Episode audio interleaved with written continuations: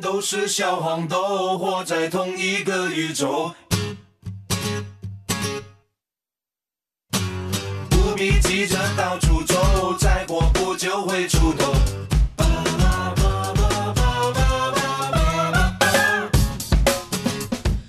北京时间十二点零七分，这里是正在直播的文艺大家谈，来自中央人民广播电台文艺之声。各位好，我是小东。各位好，我是小昭。刚刚听你这说这个预告啊，吐槽大会第二季播放量突破三点七亿，大家为何爱吐槽？我就想起来昨天我理发的时候，我那个来自哈尔滨的发型师安迪老师啊，就在吐槽说这个哈尔滨现在太冷了，然后那个苹果手机电量啊，这个电池不好用，然后到到他们那个哈尔滨那个地儿啊，然后只要你早上充好电，到中午基本上没电了，因为太冷了。其他手机都还行，所以我就想，哎，为什么这个每个人好像都愿意对自己身边一些自己觉得不太满意的事情进行吐槽？这是不是人的一个天性？那必须是啊，嗯要不然憋着人不就憋坏了吗？总要有一个发泄的出口，是吧？对呀、所以说，今天咱们聊这个节目呢，这档网络综艺脱口秀节目《吐槽大会》，其实是满足了很多人这样一个诉求，也满足了很多观众哎看他们吐槽，同时发泄自己心中不快的这种愿望。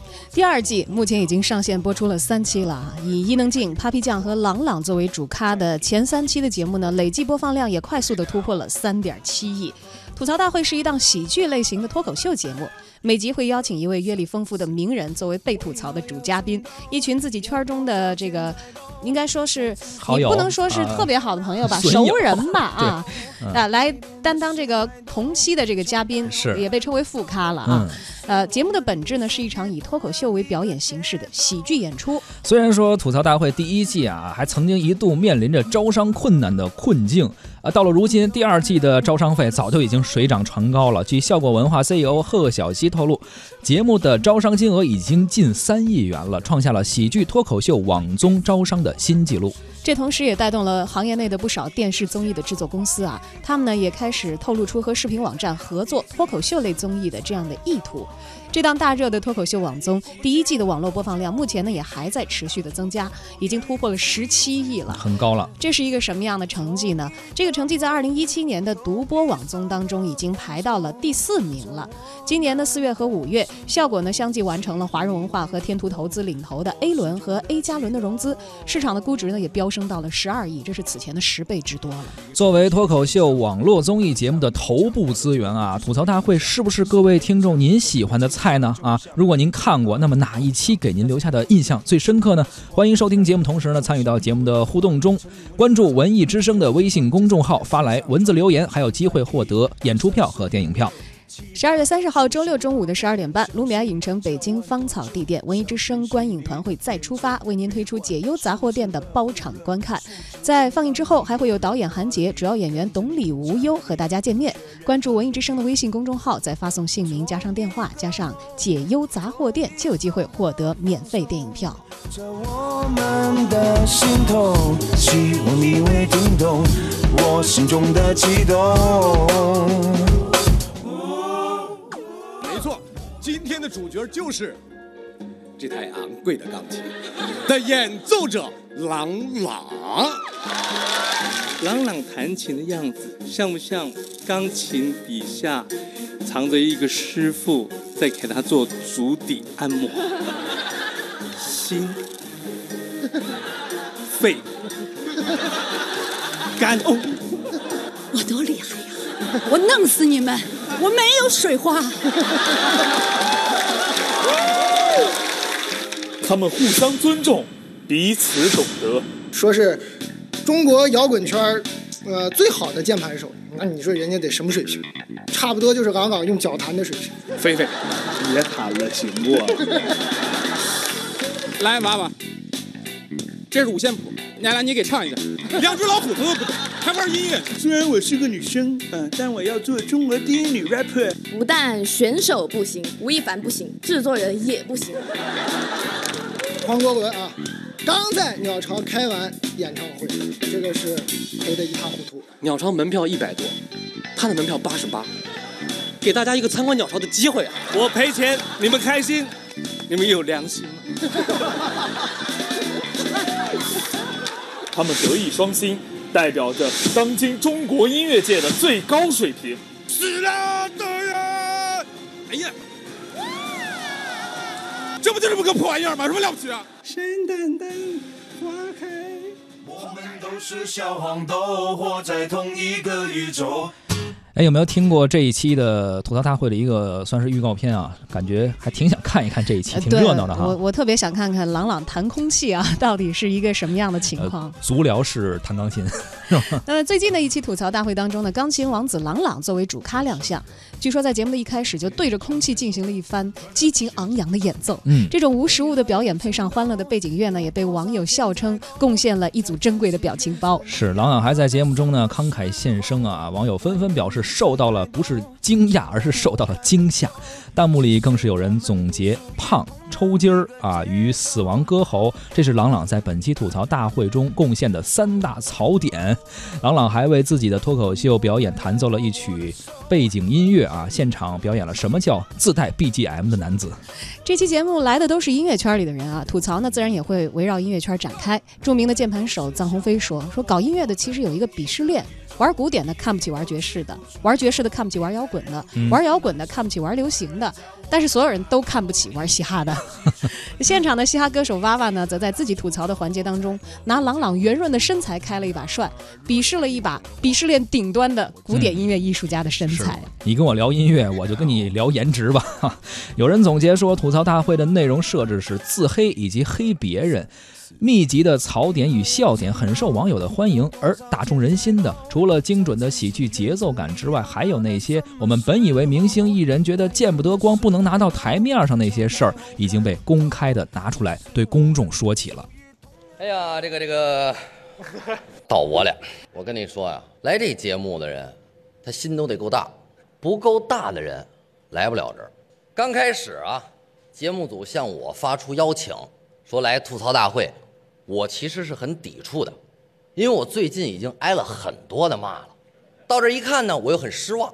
这七个人还没有网上那一篇故事会骂的狠呢。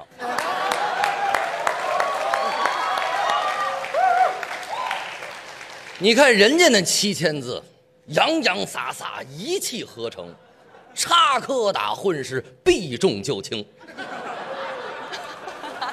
绝对不谈重点啊。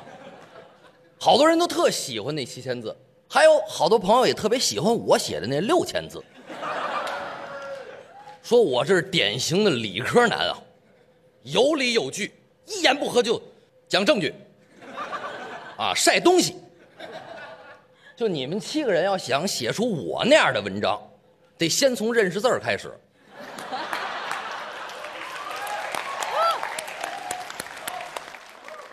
一会儿等节目录制完了。一人先发你们一本字典。既然是来到我自己的吐槽大会，我当然也得说一说自己。其实我觉得我这个人呢，为人还算是坦荡，我很佩服我自己。我好像回到了原单位的感觉。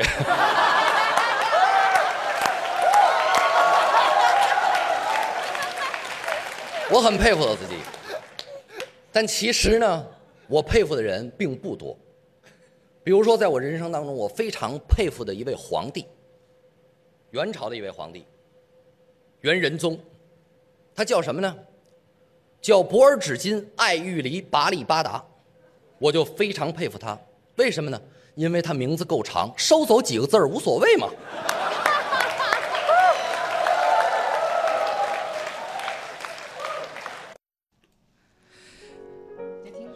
听出来是谁了吧？你必须得了解这里边的故事，才能够听出里边的这个槽点在哪儿。来自曹云金的一段吐槽。最近呢，微信公众号“孟大明白”的主笔孟静，其实在写到吐槽大会的时候，也提到了我们刚才一起分享的那一段节目啊。他说曹云金那期呢，堪称是喜剧脱口秀史上的经典，每处的槽点呢都被非常熨帖的照顾到了，而且反复的戳，戳到观众一边笑一边担心嘉宾暴走啊。意外的是呢，他喜滋滋的扛住了。台本呢必然是经过他许可的。他最后的总结陈词让我非常的期待，郭德纲也能上这个节目聊一聊发票的事儿。是。呃，他也说啊，之前做记者的经验告诉我，每个明星啊都是玻璃心啊。呃，他们中有很多人，这种审查采访提纲的时候，都会大刀阔斧的去删减，最后删的问题可能比他们身边的保镖还要少。所以他也是一直替吐槽大会担着一份心，说他们的台本究竟是怎么通过明星团队的审查的？虽然说碍于一些现实的情况，有些话题不得不绕开，但是呢，这个吐槽大会已经比其他节目更有勇气去试探名人的内心的这个。心底边界了啊！吐槽大会里边敢提李小璐整容、大张伟抄袭，以及伊能静导演的电影是乐视投资的，所以赔钱。包括吴宗呃吴宗宪破产和隐婚生子等等这些事情，已经算是国产综艺节目里边尺度非常大的了。往往说的最狠的话的这个重任就落在李诞和池子身上了啊！有时候这个孟静说他都会替这两位。吐槽呃，不能叫嘉宾了，这叫主吐槽选手，担心啊，担心他们被打是吧？是，嗯。而且他还说了，说如果吐槽大会能够慢慢的纠正艺人的心态，让他们明白自己不能拿着 idol 的钱，同时享受艺术家的待遇，是，同时又为华人文化培养优秀的脱口秀人才。事实上，这类人才其实一直很罕有，这就是这类节目所存在的意义。在当事人在场的情况下，用讽刺的手法去触碰真实，这个尺度确实不太好拿捏。包括其实咱俩上节目的时候，有时候我也想稍微吐槽你两句啊，开个玩笑啊，但是我真怕你现场就。给我甩脸子，不干了！你说你一哭，我是安慰是不安慰？但是肯定不会安慰的了。就我继续说下去吧。但是不太好，有影响我们下一期的这个合作，不好拿捏是吧？哎，对呀，大家都说了，这在一个圈里的人呢，是这个山水有相逢，万一过不了两天抬头又相见呢？在食堂还能碰上呢。对，说就是不熟悉的人，说来互相介绍一下。如果我们文艺大家谈节目组在外头碰到哪个明星了啊，说这就是前两天在节目里批批评你那俩人。对对对，你说这个见面会非常的尴。尴尬对吧？是，所以说这个就像节目里的 slogan 说的，吐槽确实是门手艺，笑对啊也需要勇气。一个说的吐槽人得有手艺，二一个接受的人也得有一些勇气。这档节目之所以能够红，或许正是因为需要勇气，不仅仅是吐槽大会的这个请来的嘉宾和明星，更包括那些盯着屏幕看热闹的我们，哎，包括文艺大家谈的媒体观察员胡可飞。今天呢，我们来聊聊吐槽大会这个节目呢，第一季我基本上都看了。后来呢，这个节目因为一些难以名状的原因下架了啊。整改后呢，第二季卷土重来。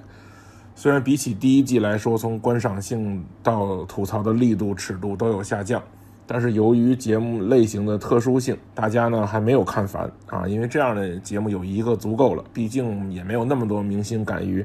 上台扒自己啊，以及让别人扒自己。当然呢，越来越多的趋势是在这个第二季里呢，是这些有黑点的明星来这个节目洗白。当然呢，也无可厚非，啊，因为这个尺度的问题啊，脱口秀这个事儿呢，大家如果看过一些西方的脱口秀，那个尺度之大呢，令人发指。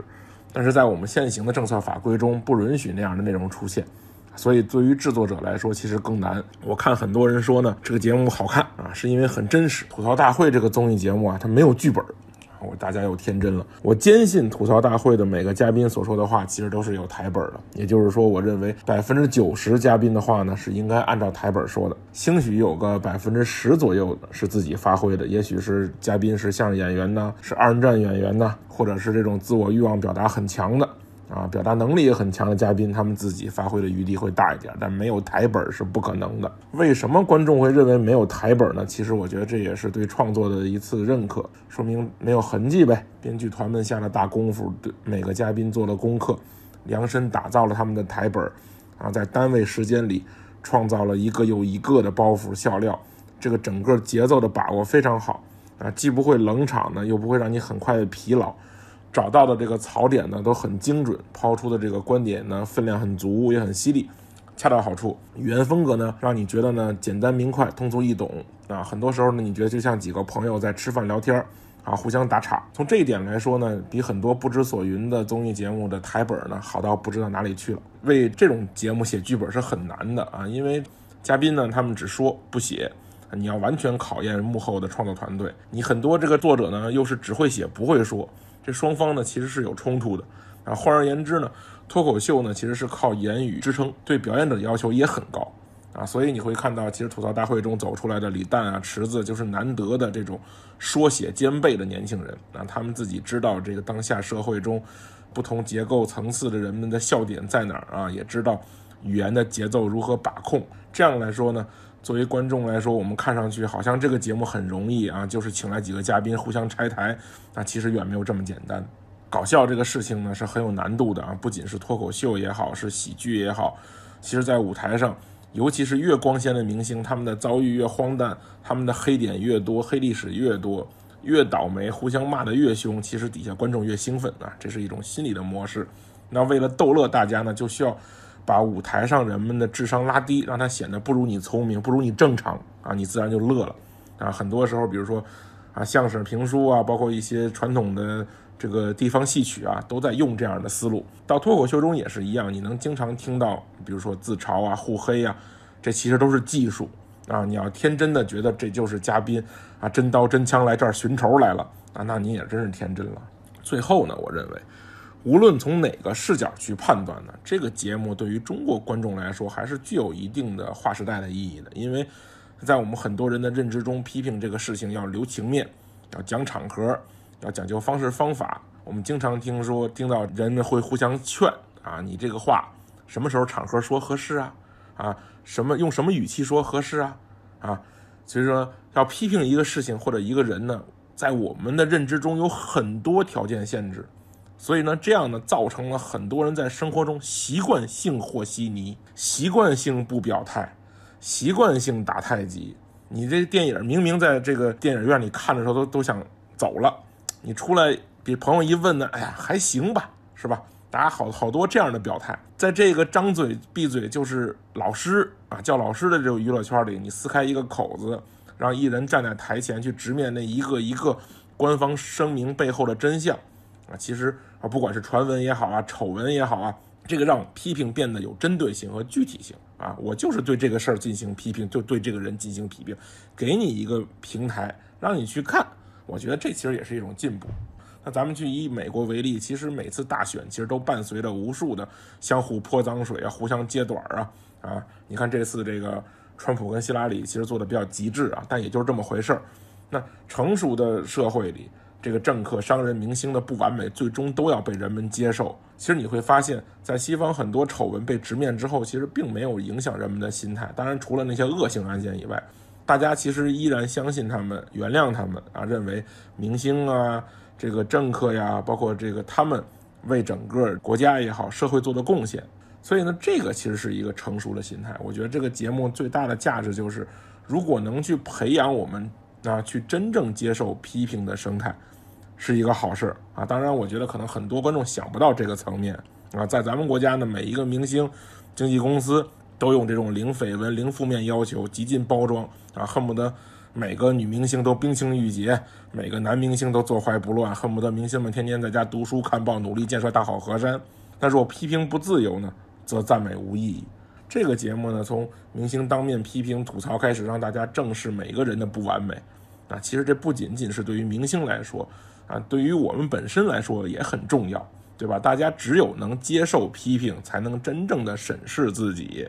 啊，不管是作为明星的这个产品啊，一首歌、一个电影、一个电视剧，包括自己的一些这个生活中的行为啊，我们每一个人其实能有一个直面这个事儿的这个环境啊，我可以跟所有人敞开心扉的，我告诉你你哪儿做的不对，我听你说我哪儿做的不对，其实这是一个特别好的事儿，对吧？你做错了什么事儿，有什么优点？我觉得对于我们现在这些成年人来说，从不是一个。羞耻或者令人愤怒的事情，恰恰相反，这是一个进步和提高的开始。